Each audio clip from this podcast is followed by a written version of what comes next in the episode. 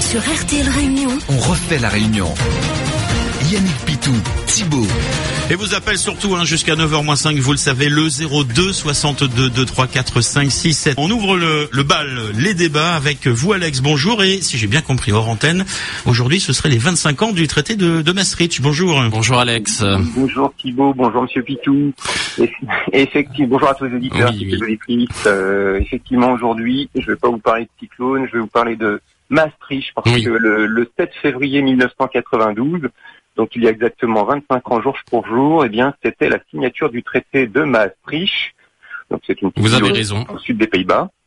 Et c'est entré en vigueur le 1er novembre 1993 quand même. Mais euh, c'est vrai que ça a Tout été signé fait. euh, le 7 février 1992. Vous avez raison de le rappeler. fait. Et entre-temps, on est passé par un référendum en France euh, Mhm. qui a eu lieu le 20 septembre 92.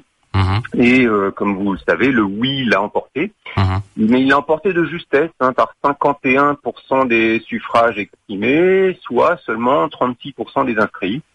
Euh, il faut savoir que le oui a bénéficié à l'époque d'un soutien euh, ouvert, total, de l'ensemble de la presse écrite française et aussi des médias audiovisuels. Après la campagne, on, on a calculé que les partisans du non, euh, à l'époque, n'avaient bénéficié que de 20% du temps de parole. hein. Alors parmi les, bah, partisans du non, il y avait euh, le fer de lance euh, Philippe Séguin, aujourd'hui décédé, hein, qui, prédisait que euh, le traité de Maastricht allait enterrer la conception de la souveraineté nationale et les grands principes issus de la Révolution française. Bon, ce, ce, ce traité de Maastricht a aussi instauré euh, la monnaie commune, euh, l'euro. Elle s'appelait l'écu au début, elle est devenue l'euro. Euh, on nous prévoyait que l'euro, ça allait euh, créer le plein emploi et le bonheur euh, en Europe. Euh, je vous laisse aujourd'hui tirer, le constat euh, de, de- de cet échec.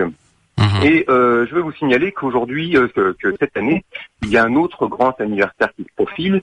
Ça se déroulera le 25 mars. Le 25 mars, ça sera les 60 ans du traité de Rome. Mhm. Et ça sera au tout début de la campagne euh, officielle euh, de la présidentielle en France. Mhm. Euh, et ce jour-là, le 25 mars, c'est aussi une autre date symbolique, c'est la- c'est les 10 ans euh, de l'Union populaire républicaine. Bon, vous connaissez peut-être Mhm. pas encore Monsieur Mhm. Pitou parce que euh, parce que il y a pas longtemps que vous êtes là, Mhm. mais euh, l'Union populaire républicaine, l'UPR, c'est le cinquième parti de France en nombre d'adhérents. hein. Il y a plus d'adhérents qu'au MoDem, il y en a six fois plus qu'à l'Europe Écologie Les Verts. Enfin, je veux pas faire les comparaisons. Oui. C'est un parti dont on n'a pas le droit de parler, donc je vais le faire à votre place, parce que si vous le faites, vous allez être viré.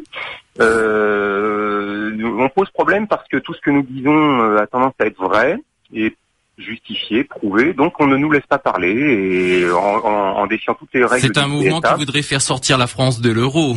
Tout à fait, de, alors de, bien plus que de l'euro. Hein. De l'Union européenne. disent, euh, voilà, les médias disent sortie de l'euro parce qu'ils se disent ça c'est du concret, euh, les Français vont avoir peur de reconvertir en francs, etc. Pas du tout. C'est d'abord sorti de l'Union européenne. Une fois qu'on sort de l'Union européenne, on peut sortir de l'euro, sinon on ne peut pas. hein, il faut bien savoir, on ne peut pas sortir de l'euro sans sortir de l'Union européenne. Dans les, dans les traités, ça n'est pas prévu.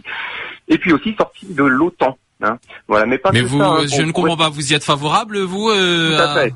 Ouais. Tout à fait, tout à fait. Je suis un militant adhérent de, de l'UPR. On est 15 500 et quelques aujourd'hui. Il y en a une cinquantaine de nouveaux adhérents par jour. On est le parti en plus forte progression. On a le premier site internet politique français. Mais euh, hein, c'est upr.fr. Alex, sortir euh, de l'euro, de l'Union européenne, ça poserait des pas mal de problèmes. hein. On a Non, vu ce que ça- ça donne avec le, la Grande-Bretagne. euh, Euh, non, vous n'avez rien vu justement. Les, les médias français répercutent de mauvaises informations. La réalité, c'est que le, le- le Royaume-Uni bénéficie d'une embellie euh, formidable depuis depuis juste l'idée du Brexit, parce qu'en fait l'article 50 n'est même pas encore actif. En fait, euh, toutes leurs perspectives sont à la, à la hausse. Leurs perspectives de croissance, la FMI a été obligée de les revoir à la hausse, alors que pour tous les autres États, c'est à la baisse. Euh, L'emploi, le chômage est au plus bas. Certes, la livre a été dévaluée, mais ça leur apporte euh, une, une balance commerciale euh, excédentaire euh, formidable que nous nous n'avons pas parce que nous nous sommes euh, euh, contraints par une monnaie qui ne nous convient pas euh, économiquement. mais ça Et- permet quand même de faire des échanges avec les pays de l'Union européenne. Vous n'y voyez ça- absolument ça aucun avantage. Alors attendez, déjà Mhm. sur les 28 États de l'Union européenne, il y en a que 19 qui font partie de la zone euro, hein, et ça n'empêche pas de. co- Ensuite, est-ce que ça nous empêche de commercer avec les autres États du monde? Pas du tout. Oui, l'euro nous empêche de vendre des, des, des, véhicules Renault, par exemple, parce que notre euro est beaucoup trop fort par rapport euh, au dollar et que du coup, quand un fabricant euh, coréen, lui, a une monnaie indexée sur le dollar, eh ben, il vend des véhicules équivalents euh, beaucoup plus facilement. Mais dans ce cas, qu'est-ce que vous préconisez Un retour aux francs Ce n'est pas possible, ça Non. Alors, retour aux francs, ça c'est ce que les médias utilisent comme mot pour faire peur aux gens. On crée un nouveau franc, déjà. Un franc, la, monnaie des hommes libres.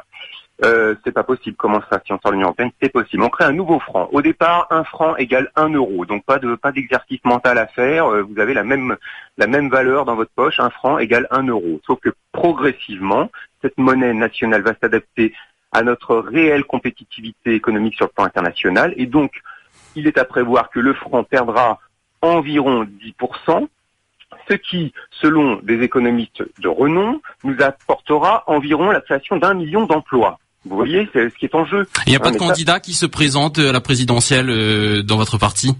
Alors si, bien sûr, on tait son nom, mais la grosse surprise, ça va être euh, qu'il va avoir les 500 parrainages et même la grosse surprise, ça sera le nombre de parrainages. Vous mais, alors, mais alors, dites-nous qui est-il rapidement, on va conclure là-dessus. Euh, puisque... Le candidat, c'est François Asselineau. Voilà.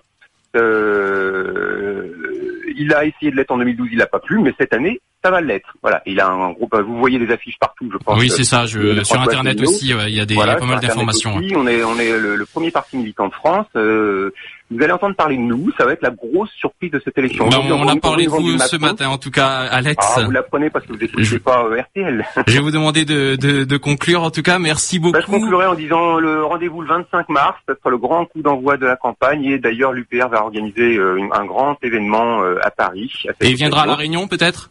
Alors il est venu euh, en 2015, euh, je ne sais pas s'il aura le temps de le faire cette année, ça va être très court, et, mais les médias l'ont boudé en 2015. Bon voilà, vous, vous en avez parlé, on a une pluralité, on va dire, euh, avec vous. Merci beaucoup. Merci, bonne, bonne journée. Au, revoir. au revoir. Merci à vous. 02 62 2 3 4 5 6 7